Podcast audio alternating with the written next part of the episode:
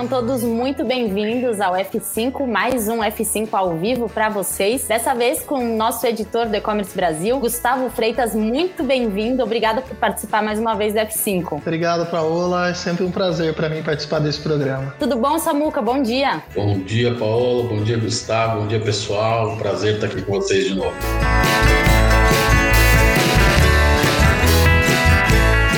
Bom, gente, vamos começar. Primeiro F5 na primavera, um clima gostoso aqui em São Paulo, graças a Deus.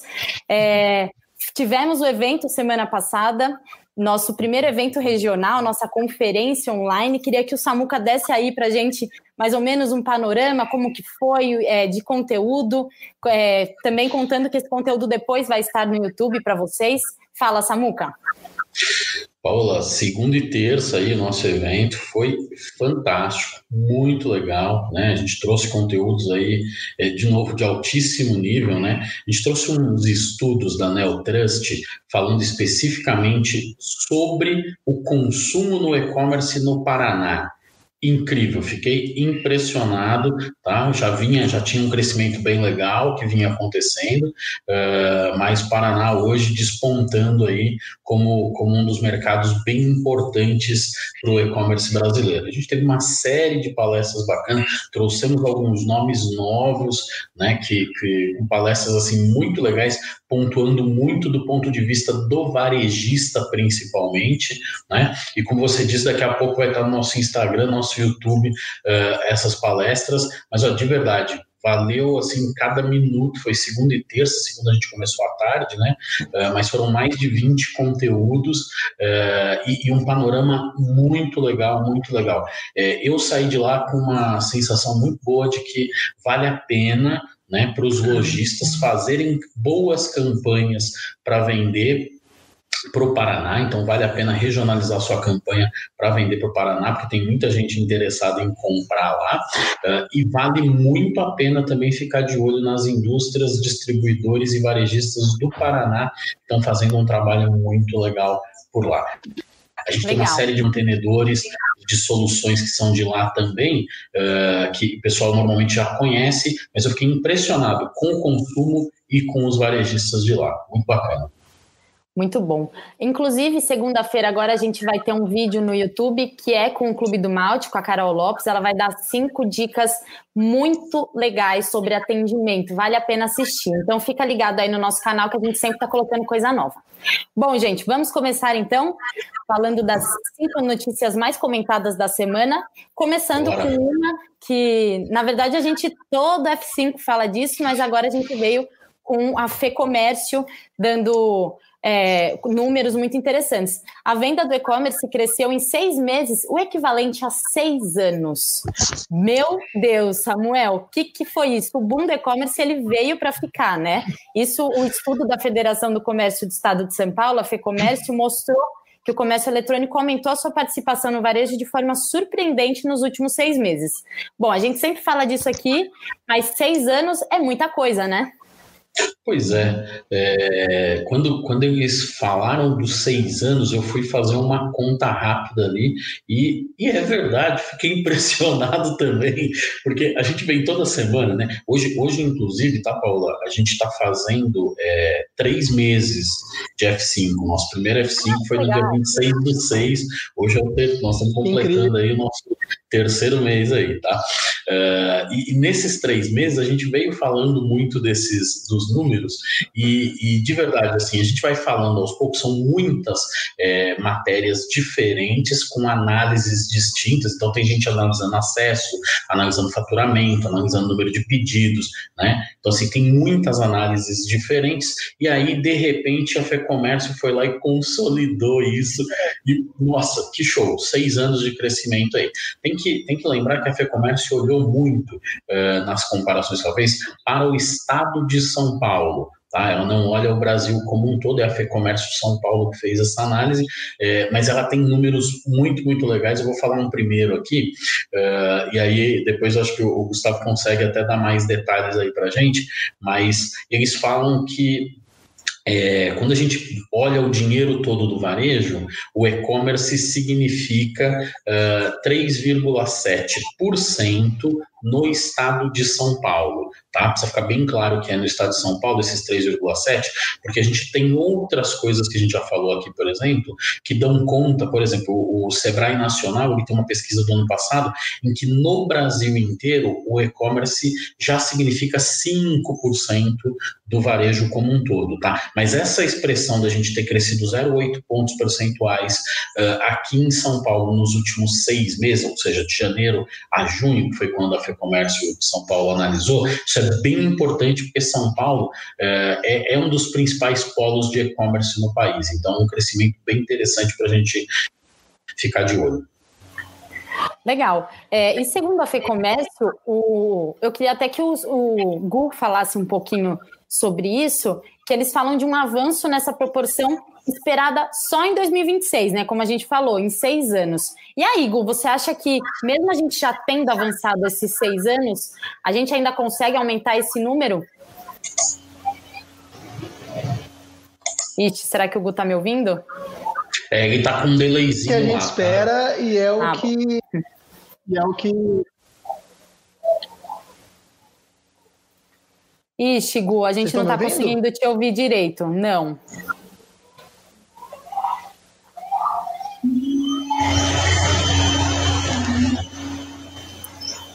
Bom, vamos, Samuca, responde essa pergunta, depois eu volto para o Gu. Deixa estabilizar um pouco a internet dele. Acho até bom tirar a imagem, viu, Gu, de repente, para ver se a gente consegue manter uma conexão um pouco melhor. E aí, Samuca, mesmo a gente tendo avançado isso, a gente consegue continuar avançando mais? Com certeza. Tá? É, nessa, nessa mesma pesquisa aparece um outro dado que é bem legal, que a FEComércio ela isolou a capital. Tá? E quando ela isolou a capital, a gente já está falando que esse ano, a gente está falando de 6 ou 7% tá, do, do, do, varejo como um todo. Então, assim, esses 3,7% no Estado tem uma representatividade interessante, mas quando a gente isola só a capital, e aí, por óbvio, você, Paula, é, colaborando muito para esse crescimento de 6, 7%, você parou de comprar nas lojas físicas e está comprando mais no e-commerce. Tá? Muito mais. É, para o Gustavo continuar respondendo para a gente, a gente acho que quando a gente perguntar para ele, a gente só precisa dar ali 3, 5 segundinhos, que é o tempo dele receber e devolver, tá? Perfeito. Pode falar, Gu.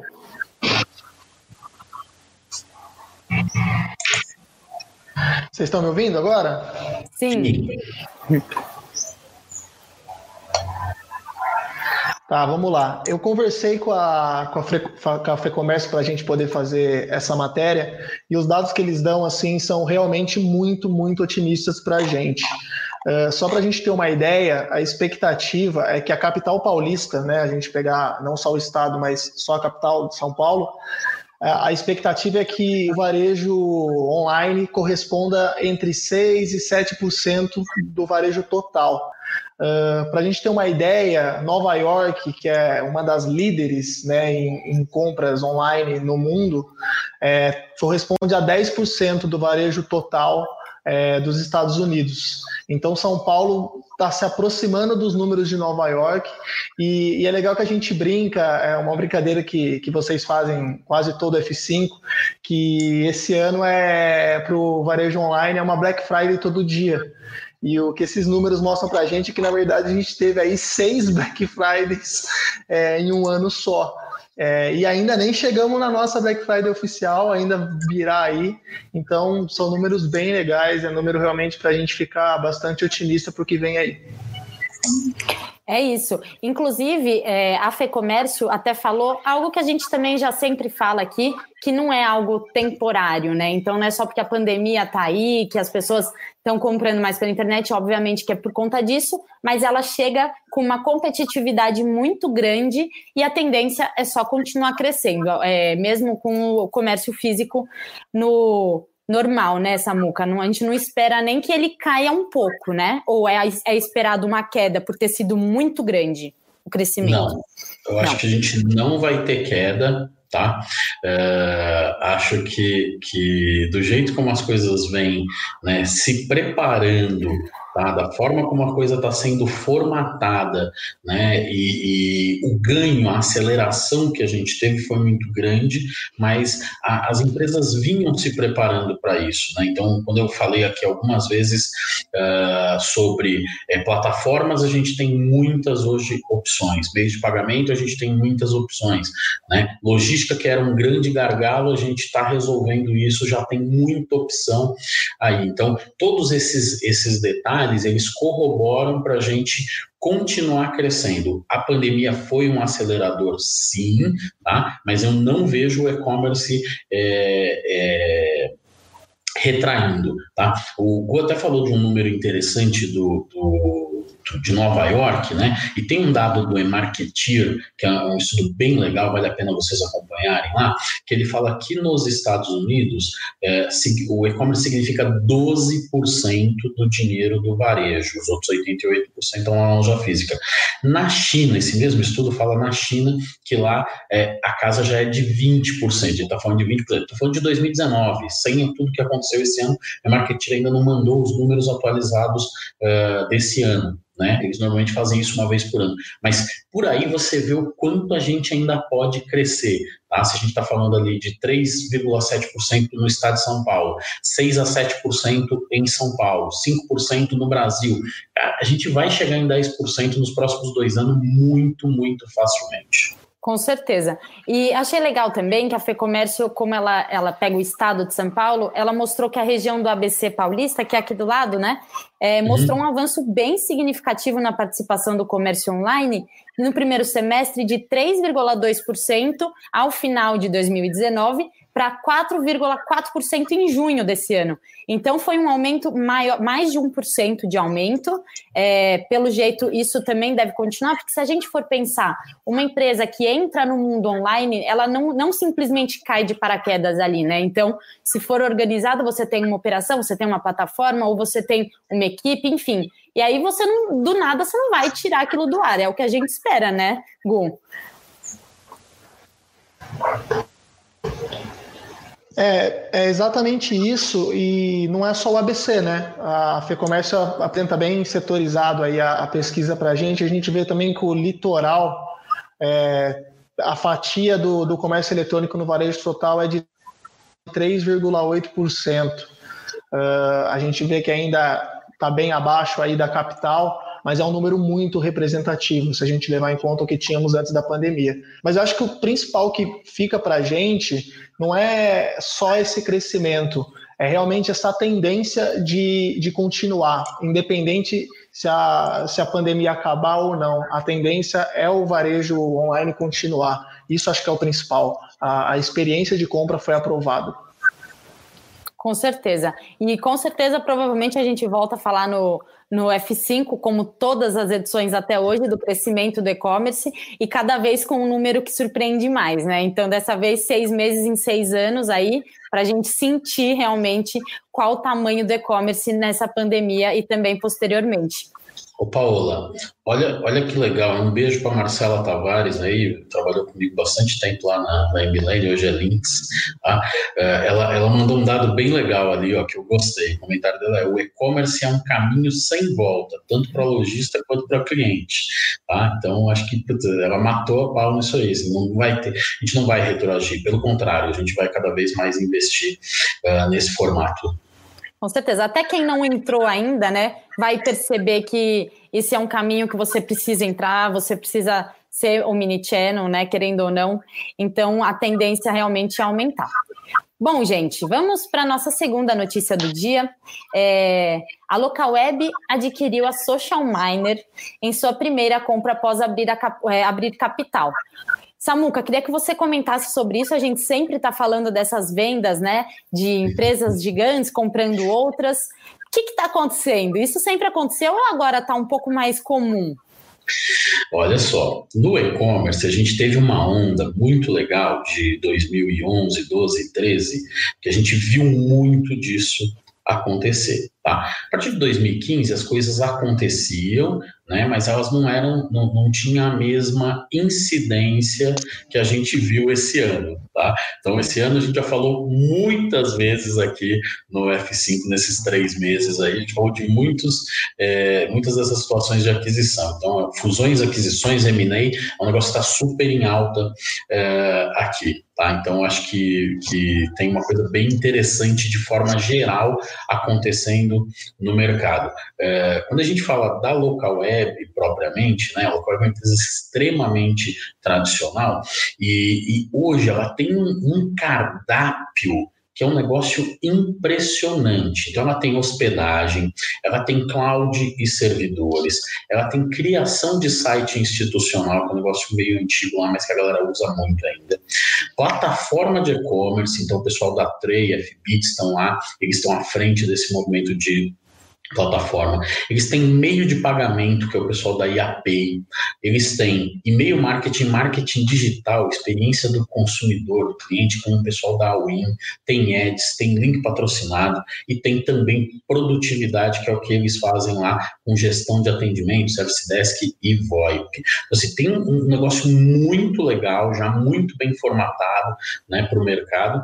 Eh, e aí, de repente, essa aquisição da Social Miner foi um negócio bem interessante interessante, porque a social miner, eles, eles têm uma característica de lidar muito com as interações, né, aqueles, aquelas interações comportamentais, é, enquanto você está ali comprando, eles estão te sugerindo coisas, né, eles estão é, te dando mensagens, e, e isso é muito legal, porque isso ajuda muitas vezes a aumentar a venda, engajar o consumidor, melhorar a conversão, seja a conversão de cadastros, que às vezes o cara não quer te dar o cadastro, você consegue converter esse cadastro cadastro e às vezes a conversão de compras. E isso tudo diminui um custo que é altíssimo no e-commerce, que é a diminuição do custo de aquisição de novos clientes, tá? A Social Miner usa Big Data e inteligência artificial para isso, então acho que agora ela entra num lugarzinho bem especial ali dentro desse cardápio da, da da local web como uma solução cross que pode ser usada em muitas finalidades diferentes desse, dentro desse pool de produtos que a local web é, tem ali. Gostei bastante da, da compra da abordagem. Vai ser bem complementar um serviço com o outro, né? O que, que, você acha, Gu? É, desde que a, Local Web é, é, fez o IPO, né, entrou na bolsa, a gente estava muito numa expectativa de o que, que eles vão aprontar agora aí no, no mercado, né? Para que lado eles vão. E, e, é muito isso que o Samuel falou, assim, eles estão eles estão montando uma gama, eles estão praticamente completos numa, numa uma verdadeira suíte aí para no lance online, no lance de criação de sites, de plataforma de e-commerce. E ao adquirir a Social Miner, é mais um, um, um recado aí que a, que a Local Web dá de que ela encontrou um ponto que faltava para poder completar o que ela já oferecia.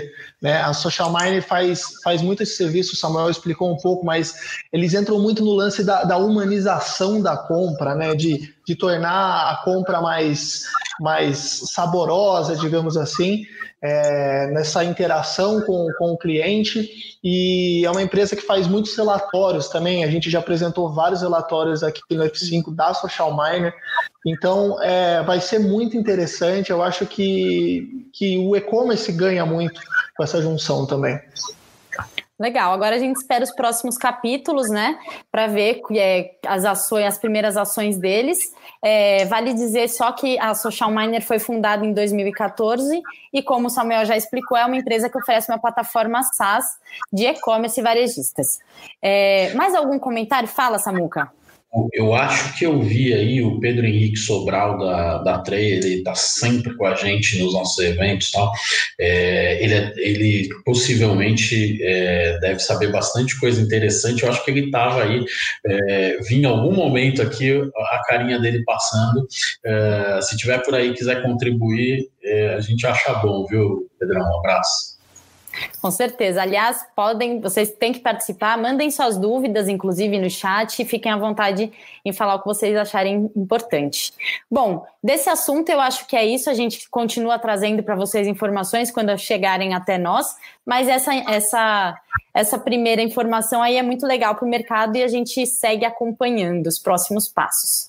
Bom, gente, vamos para a terceira notícia do dia as vagas de trabalho no e-commerce cresceram 162% com a pandemia.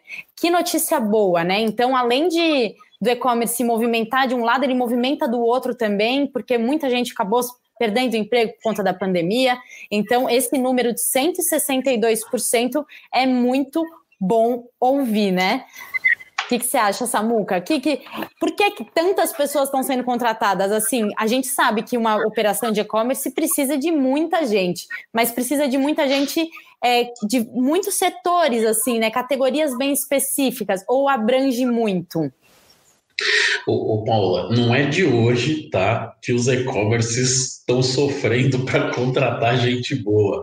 Já tem um tempo aí que, que falta profissional de e-commerce, tá? E, e aí até é, vale falar em relação a isso, uma das missões do e-commerce Brasil, com essa coisa de fomento, perdão, é, fomento, conhecimento, educação, foi a gente ter lançado esse ano, né, o, a nossa Escola Superior de E-Commerce já vai aí para a segunda turma agora. Tem sido uma coisa super bacana para a gente poder contribuir com a formação e ajudar né, o e-commerce a ter bons gerentes, bons diretores aí. É, no, no, assim, de verdade, sempre faltou. Só que agora a gente talvez não tivesse uma pesquisa para provar o quanto falta de gente. E essa pesquisa da Cata, ela mostrou um negócio que é assustador. 162% é um número impressionante. Tá? Uh, também tem que lembrar que o e-commerce sempre remunerou melhor do que a loja física. Tá? Então tem aí uma oportunidade muito legal que o pessoal é, que está pensando na migração de carreira, que já tem um pouco de conhecimento, busca mais conhecimento, porque não tem só muita vaga, tá? Tem oportunidades muito legais de carreira dentro do e-commerce e lembra que esse negócio só vai crescer. É isso. E é, vale lembrar que não foram apenas as lojas online abertas que garantiram as vagas para esses profissionais, né? Mesmo os varejistas já consolidados abriram novas vagas pelo aumento da demanda na compra online. Então, a maior, é, a maioria dessa alta gigante que a gente vê foram registradas nas funções de vendedor, atendente, gerente, supervisor de e-commerce. Então, não é só o cara que é o CFO, o cara que é não sei o quê, tem vaga para todo mundo, como o Samuca falou. É... Gu, você que sempre está escrevendo, vendo, recebendo artigo, muita gente tem entrado nesse, nesse ramo mais informado, assim, pesquisado como entrar, então a, oportunidade está surgindo no e-commerce, então eu preciso me inteirar mais sobre o assunto. Você sente que isso tem acontecido? É, é uma tendência, né, né, Paola? É aquilo é que o Samuel até escreveu para gente, né, que o, o e-commerce é a alavanca para a retomada da economia. É, essa notícia é, esclarece perfeitamente é, esse ponto, assim. Muita gente é, ficou desempregada. O IBGE divulgou no dia 23 a última pesquisa sobre desemprego e indicou que teve uma alta de 27,6% nos últimos quatro meses de desempregados no país. Então, a gente vê aí que o e-commerce vem de encontro a isso, né? Ele tá, tá no contrário. Ao mesmo tempo que aumenta o desemprego no Brasil, a gente vê que abrem vagas no e-commerce. Mas isso vai muito do, do que o Samuel estava falando também. Falta um pouco de mão de obra especializada ainda no e-commerce. Né? Não é fácil você achar um bom gerente de e-commerce, não é fácil você achar um bom vendedor de e-commerce, um bom atendente, porque a gente pode até pensar, é uma área nova? É, é, no, é novo, né? A gente está falando aí de 20 anos né, que o e-commerce está aqui no Brasil. Mas é, eu acho que muita gente ainda estava deixando para trás, preferia se especializar em outras áreas e agora está vendo que o e-commerce é uma saída legal e até o lançamento da nossa escola superior de e-commerce é, é exatamente para isso. Assim, a gente sentiu que o mercado estava precisando de profissionais mais qualificados e era uma obrigação da gente que quer fomentar esse mercado lançar é, dar uma oportunidade para melhorar, para criar profissionais para essa área.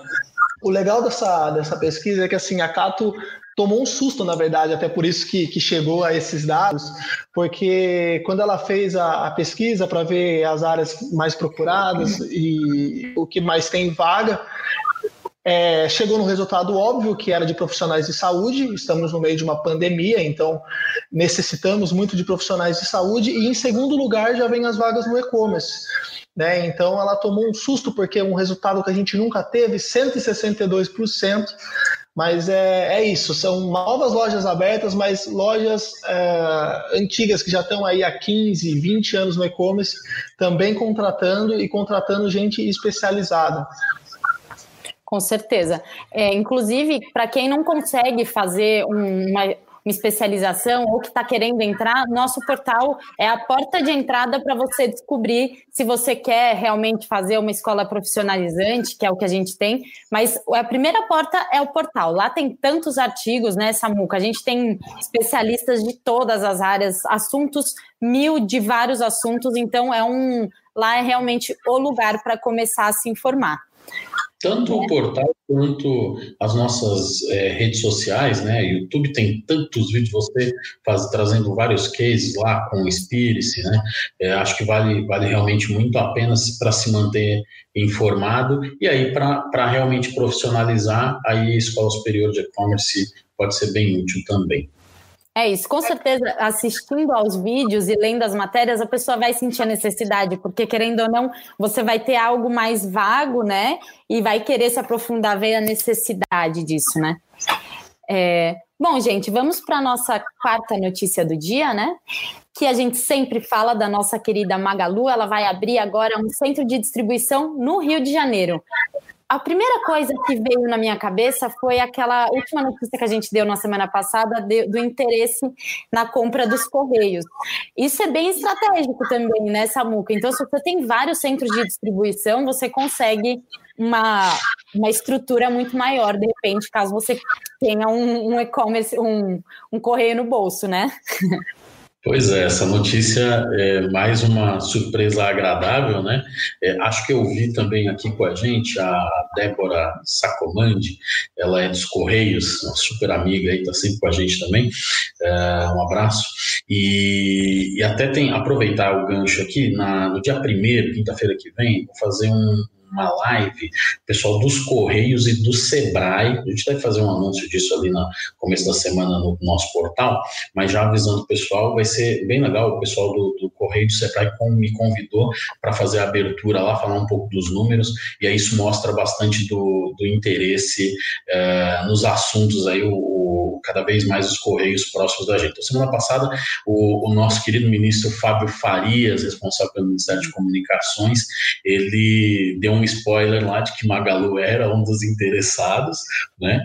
Uh, e, e, aí essa coisa do sem distribuição, ele vem, ele vem né, com uma pegada bem, bem interessante, parecida com o que a gente viu outro dia, a gente falou outro dia sobre o Mercado Livre e também sobre a Amazon, né? Então eles estão olhando esses, essa, os marketplaces ficam olhando as localidades onde eles têm um volume interessante de vendas e, e aí pensam muito na descentralização das mercadorias. Então qual é a ideia em levar um sem distribuição para Duque de Caxias, abastecer a região do Rio de Janeiro, um pedacinho de Minas e Espírito Santo, né? O que, que eu ganho com isso? Eu consigo entregas mais rápidas com custo de entrega menor. Então, o sem distribuição vem bem nessa pegada de aproximar a entrega do, do consumidor. Então, achei muito válido, achei bem interessante a estratégia do Magalu nesse sentido. É, aí ele está no Sudeste inteiro, né? Então, o Sudeste está coberto ali para ter uma entrega muito mais rápida. E o legal também é que a empresa é, vai aumentar, obviamente, a sua equipe, né? e abriu mais de 300 postos de trabalho no estado, que serão preenchidos ainda esse ano, e mais 100 vagas indiretas devem ser criadas também com a abertura desse novo centro de distribuição. Isso também casa muito com o que a gente acabou de fazer, falar, né, dessa, desse uhum. aumento absurdo no, é, de trabalho no e-commerce.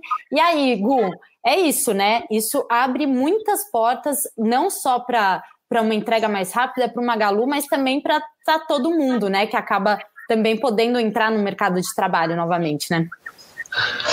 É o que a gente estava falando agora há pouco, né? As vagas que estão sendo abertas no e-commerce não são apenas de novas lojas, mas os grandes varejistas também estão contratando, também estão ampliando seus negócios, também estão é, migrando para outras localidades. É, e a gente sabe é, que logística é, ainda é uma questão que preocupa muito, muito os varejistas, é, sobretudo aí o Magazine Luiza, a gente sabe disso, a gente recebeu o Frederico Trajano né, no, nosso, no nosso fórum desse ano, e ele falou muito disso, da, da preocupação do, do Magalu em entregar mais rápido, do orgulho de conseguir fazer uma entrega em menos de 24 horas, e eles fazem mesmo uma entrega em menos de 24 horas. Isso vai muito da, dessa estratégia que já começa no centro de distribuição. A gente sabe que o Magazine Luiza até trabalha de um de um jeito até um pouco diferente, eles conseguem fazer com que suas lojas físicas virem mini centros de distribuição às vezes, o que diminui custos e, e, torna mais rápida a entrega. E esse centro de distribuição no Rio de Janeiro, em Duque de Caxias, ele é muito estratégico, é bem o que o Samuel falou ali, ele está no meio entre Rio, Minas, Espírito Santo, são lugares onde o e-commerce é muito forte e vai conseguir deixar uma entrega ainda mais rápida. Com certeza. E a Magalu, né, como a gente falou já, toda vez a gente está falando deles aqui, porque só esse ano eles fizeram as seguintes aquisições: stand virtual, canal tech, plataforma em loco media e as startups Stock Web Sales e Ike Fome. Meu Deus, aonde a Magalu quer chegar, Samuca? E essa semana eles ainda viraram uma notícia, né? Que eles abriram aí é, o plano de trainee só para negros. Então a Magalu ela está trazendo umas coisas muito inovadoras e muito importantes para o mercado, né? E essas compras são muito importantes também, né? Exato. É, a gente tem que lembrar que Magalu é, pensa muito como acontece na Amazon e no Alibaba. Tá? Então, tanto a Amazon quanto a Alibaba, eles perseguem um conceito de ecossistema. Se jogar no Google lá, ecossistema Alibaba, é, ecossistema Amazon e ecossistema Magalu, você vai ver um desenho bem parecido, tá? onde eles mantêm o core do negócio, Tá? E eles vão plugando determinadas coisas e soluções que são complementares. Então, o estante virtual, por exemplo, é um e-commerce, é um marketplace né, de livros e sebos. Então, é, é, bem importante ser um marketplace gener, generalista que tem uma frente dentro dos negócios, né, para focado em algum nicho. Canaltech é um canal de mídia online, né? Então, assim, importante para o Magalu entender o que está acontecendo em termos de venda de mídia, em termos de publicação, anúncios, né? Em louco, prevenção à fraude em apps. Então, assim, outra frente importante para entender como é prevenção de fraude, Estoque é uma empresa de tecnologia de PDV, a gente até falou semanas atrás sobre essa aquisição aqui na F5, né? É, um PDV em SaaS para pequenos negócios. Então, você pluga esse PDV no, no marketplace da Magalu, você ganhou um montão de cliente aí integrado e, e fazendo as coisas acontecer. Hub Sales é uma empresa de integração. Então, tudo que não podia ser integrado agora, eu tenho a Hub Sales e eles conseguem fazer. Eles já tinham comprado uma empresa parecida, que era Integra, alguns anos atrás, né, e já está lá dentro do, do, do, Labs da Magalu há algum tempo e agora o, o Hub Sales vem para complementar isso.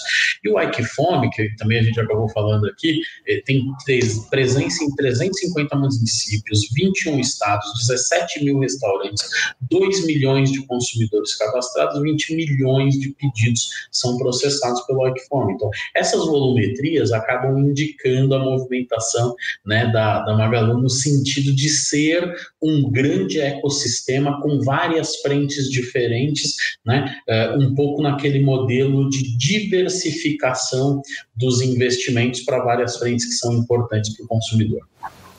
Perfeito. E aí a gente fica ainda nessa curiosidade das cinco empresas de varejo que estão interessadas na compra dos Correios e qualquer novidade a gente traz para vocês.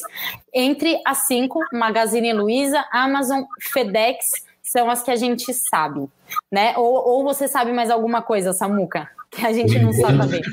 Por enquanto, a gente a gente está naquilo que, que o nosso querido ministro Fábio Faria dedurou aí, entendeu? Legal. O que... Pode falar. O que é, o que é legal é que assim, o, o, ministro vazou a informação e as empresas não negaram até agora. Então, assim, Sim. que elas estão interessadas é um fato, porque a primeira coisa que poderia acontecer a Magalu, a Amazon falar não tem interesse nisso.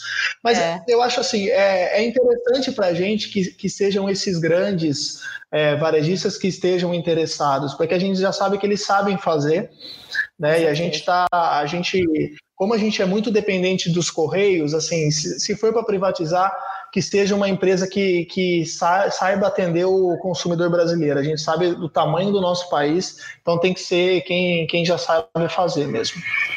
É isso. É como a gente já havia falado semana passada, né? Seria muito interessante se fosse as empresas que já estão na logística, né? Então, assim, que são especializadas na logística, porque como você mesmo disse, Gu, e até a Dinalva falou na semana passada, o Brasil é tão gigante que você tem uma Amazônia, você tem tribo, você tem gente que mora numa, num lugar inacessível, que tem que chegar de barco. Então, isso tudo tem que ser muito pensado. Não adianta você ter uns centros espalhados num Brasil que é gigante e não conseguir atender do jeito, querendo ou não, do jeito do correio de ser, né?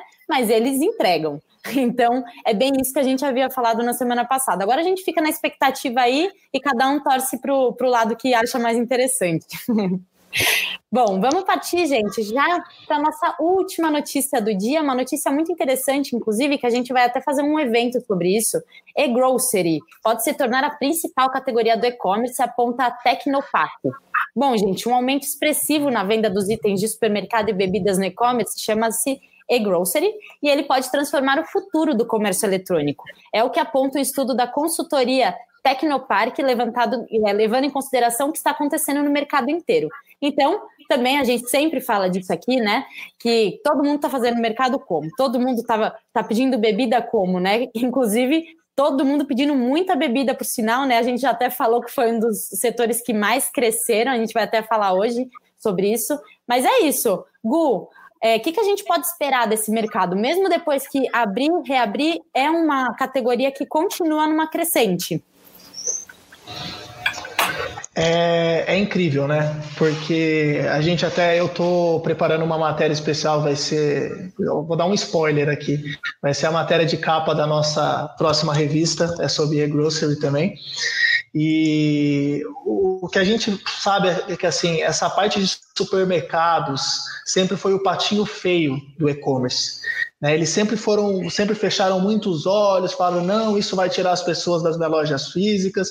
Tudo aquilo que a gente já falou de vários outros setores aqui, é, eles foram um dos últimos a entrar nesse mercado. E a pandemia veio e, e os supermercados continuaram abertos, né? Foram, foram uma das poucas lojas físicas que pôde continuar aberta por se tratar de produtos essenciais, mas deu muito certo no e-commerce. Tá todo mundo comprando supermercado online, tá todo mundo comprando bebida online. A gente sabe o sucesso que, que é um iFood, a gente sabe o sucesso que é um Zé Delivery, a gente sabe como as coisas foram funcionando assim. A gente tem até uns dados, né, que a gente buscou aí na, na Nielsen, na Social Mine, na, na Neotrust. Antes da pandemia, os supermercados online já cresciam 63% só no Brasil. E após a pandemia, ele passou de 2% para 10% do total de vendas de supermercados no Brasil. O setor de alimentos e bebidas foi o que mais cresceu durante a pandemia. São mais de 200% de crescimento. Então, assim, é, essa pesquisa que a gente divulgou aí da, da do estudo da Tecnopac é, está falando muito sobre o mercado indiano, mas a gente sabe, a gente sente que no Brasil não é diferente. Eu acho que sim, ela não só pode se tornar a, a principal categoria do e-commerce, como ela já caminha e hoje ela já é a terceira com maior crescimento. É, é, mas no comecinho da pandemia, não sei se vocês sentiram isso também tava ruim, né? A gente tinha que esperar não sei quantos dias para as compras chegarem, eu não sei se era só comigo, mas ai, vai faltar arroz daqui dois dias, então deixa eu já adiantar minha compra, porque vai daqui dois dias chega. Agora não, agora você já consegue ter sua compra em pelo menos umas duas horas, três horas no máximo. Então o mercado foi se aprimorando muito, né, o Samuca, mesmo já sendo um mercado bem consolidado já antes da pandemia, agora ele veio assim de concreto, né? O Paula, é, nessa, nessa coisa do e-grocery, né, a gente tem que levar em consideração que você tem supermercado, tem alimentos, tem bebidas, né, e aí tem muitas ramificações nisso. Então, você tinha algumas iniciativas de alguns supermercados, que, por exemplo, um supermercado que tinha por trás um bom marketplace. Esse cara estava bem pronto sabe? É, esse cara tinha condições de, de responder e resolver as coisas mais rapidamente. E aí você tinha, eventualmente, uh, o cara que vende comidinha saudável, aquele cara dos congelados, entendeu? Não estava tão preparado assim e precisou se preparar, e aí por isso a gente teve um pouco de dificuldade. No começo, essas coisas estão mudando, né? Dentro dessas categorias, a gente tem suplemento alimentar, a gente tem é, chocolate, guloseima. Quando a gente fala de bebidas, está falando de vinho, cervejaria, cachaçaria, tem muita coisa aqui dentro, inclusive indústria vendendo direto para o consumidor final, tanto alimento quanto bebida. Tá? E aí, quando eu comecei a ler essa, essa matéria, é, eu lembrei de um negócio, está até no meu primeiro livro, lá no, naquele livro que fala de Omniera, né, Sistemas RP na Omniera, é, que eu conto um pouco da história do e-commerce lá. E a primeira transação de e-commerce que foi feito de dentro de uma residência, tá? É, aconteceu em 1984, foi a Jane Snowball, que é uma aposentada de 72 anos, ela comprou margarina, ovos e cereais através da, da vovozinha da internet, que era a BBS. Tá? Naquela Nossa. época usava o televisor com um cabo no televisor que estava plugado na linha telefônica lá na casa dela. E eu achei, achei super legal, porque isso aconteceu no norte da Inglaterra, é, e, e, foi exatamente, ó, falando de 1984. E agora, 2020, agora, supermercado, né? Agora a indústria despontou de verdade. É. Tá? Muito em não. função dessa. Pois não. Pode falar, Samuca, desculpa. Muito em função dessa, dessa movimentação toda que teve, né, e a gente vem analisando, a gente não teria esse, esse evento que a gente faz agora, dia 22 de outubro, não existia, tá? A gente criou um evento novo, uh, exatamente para falar, vai chamar Grocery and Drinks, né? Então ele vai falar supermercados, alimentos e bebidas, porque de verdade é, tem muita demanda de necessidade. Os supermercados, as bebidas estão tendo que contratar produtos que os nossos mantenedores é, fornecem muito bem para outras categorias de produto, e esses caras estão fazendo coisas dentro de casa que às vezes nem são tão sofisticadas quanto eles poderiam fazer. Tá? Mas assim, de verdade, é um mercado monstruoso, monstruoso. Então, tô, tô bem feliz aí da gente poder realizar o evento e bem feliz de que a gente acertou, porque até a, a matéria coincide aí com o que a gente está pretendendo fazer no dia, no dia 22 do 10. Ó, oh, legal. Inclusive, é, a pandemia trouxe para a gente a possibilidade de conhecer várias empresas que fazem o e-grocery, né? Porque, querendo ou não, a gente mantinha, mantinha sempre na, nos principais, nos grandes, ainda mais aqui em São Paulo, né? É, mas não, agora a gente, a gente já vê no mercado as grandes redes, né, como o Grupo Pão de Açúcar e o Carrefour, que já tem a possibilidade de compra através de plataforma online ou também aplicativo, mas a ideia ela se espalhou e ganhou ainda mais força com aplicativos de delivery, como o James, o iFood, o Rappi e a Corner Shopping. Isso a gente está falando ainda dos gigantes, né? Mas tem uhum. vários outros que, se você sair de carro, você vai ver muita empresa de entrega com um nome que você nunca viu na vida. Isso eu estou reparando muito agora. Eu falo, nossa, olha lá, um novo para eu procurar para ver se não tem um cupomzinho de desconto. Aí é assim que a gente descobre, vai baixando o aplicativo, vai descobrindo um monte de lugar novo e que funciona. Isso que é o mais interessante. Por enquanto não tive decepções depois que esse, esse mercado ficou mais estável. No começo, acho que todo mundo se decepcionou um pouco em ter que esperar, mas agora já está muito mais encaminhado. E é muito legal a gente ver essa notícia que, com certeza, também é mais uma categoria que continua crescendo, continua melhorando, e a gente também ajudando para esse mercado com esse novo evento que a gente vai trazer agora em outubro. É...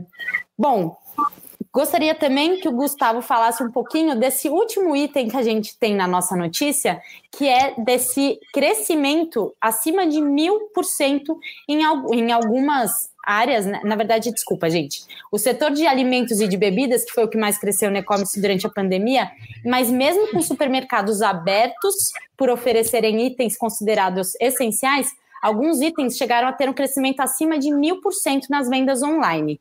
Então, é o famoso arroz e feijão, Gu? É, não só. É, o, o, que aconteceu foi o seguinte: as pessoas já compravam online é, produtos de supermercado, alimentos é, e bebidas, mas o que, que aconteceu por conta da pandemia? É, muita gente, por mais que o supermercado tivesse aberto, é, ele ficava com medo de fazer a feira, por exemplo. Isso é um produto que muitas vezes não era nem oferecido no online, por ser um produto perecível, e que o varejista entendia como assim: é, é muito pessoal a forma, a, a, o tipo de maçã que a pessoa quer, a, o quão maduro tem que estar a banana. É, só que não, esse item, por que, que ele chegou a, a bater aí mil por cento? Porque as pessoas tiveram que confiar no shopper fazendo essa compra para eles e gostaram, assim, né? É, a gente vê aí algumas redes até oferecem, ah, você quer qual é o ponto da, da fruta que você quer, você a verdura mais passadinha, menos passadinha, então isso foi, foi, foi se adaptando e por isso esse, esse crescimento aí acima de mil por cento em alguns itens, é, e isso também deu, é, se não me engano, cerveja foi um item que cresceu muito, porque a gente não, por mais que a gente não, não tenha, não, não possa fazer festas, chamar amigos e visitas em casa, a gente está assistindo as lives, a gente está tomando um vinho a mais com, com a família que mora com a gente. Então, isso também teve um crescimento. É, o consumo de bebidas alcoólicas, principalmente, aumentou muito com a pandemia. Quando você começou falando da cerveja, eu tinha certeza absoluta que a cerveja estaria entre é, os itens mais vendidos, porque eu acho impressionante, gente. Todo mundo tomando uma cervejinha em casa. Então, o sextor já tá com uma cerveja na mão. E é isso, né? A pandemia deixa a gente com mais vontade de tomar uma cervejinha mesmo. Fala, Samuca. É uma forma de, desculpa. de... Desculpa. É uma forma de, de felicidade. É o que a gente ouviu na, na palestra do Clube do Malte, né? No nosso último evento, assim. É, o Clube do Malte vem de felicidade.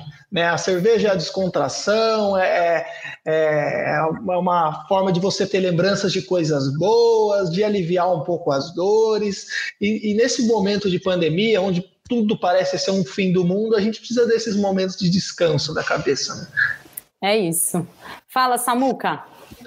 De, de forma geral, né, é, a gente até falou outro dia sobre hortifruti, legumes, verduras, crescimento dessas coisas no online, porque se comprava pouco, passou a comprar mais, então é, os hortifrutis, não só o supermercado se preparou, mas o hortifruti se preparou, mas o que me chama mais atenção nesse, nesse crescimento é, são aquelas coisas diferentes né, que a galera é, evento bombonier, sabe, guloseima, essas coisas a gente cresceu muito o número de ofertas nesse sentido. Aquela aquela comidinha gourmet, né, para você preparar em casa, mas o cara já te vende a cestinha prontinha, né? É o cara que não sabia preparar o gin tonic, agora em vez de comprar o gin, ele já compra o kit e aquilo já vem prontinho para casa dele. Então assim, é, essas coisas eu acho que teve um, um, amadurecimento muito, muito legal por parte do mercado.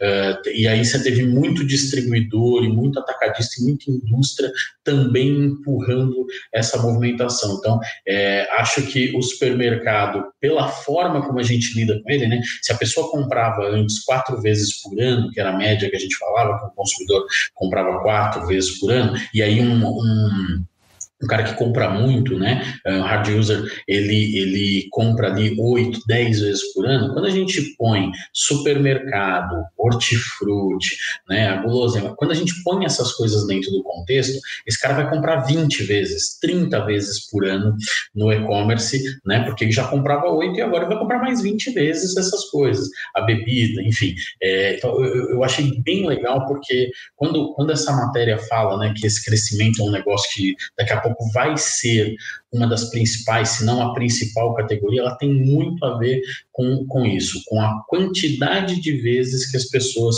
vão voltar a comprar. Então, é, algumas coisas que aconteceram que eu achei bem legais, no começo o supermercado não guardava a tua lista do mês anterior. Hoje ele guarda, guarda. porque ele sabe que você vai voltar e quando você voltar ele vai te dar a opção de você dizer, você quer repetir esse ou você quer trocar a marca, entendeu? Você quer comprar só um ou você quer dois? Da outra vez comprou dois, hein? Então, esse tipo de, de facilitador, tudo que envolve comodidade, conveniência, e informação vende no e-commerce. Então, essas três coisinhas são três pilares, assim, desde 2010 a gente fala disso. Conveniência, comodidade e informação são coisas principais aí de qualquer e-commerce. E, e agora, alimentos, bebidas e supermercados estão entregando isso muito bem.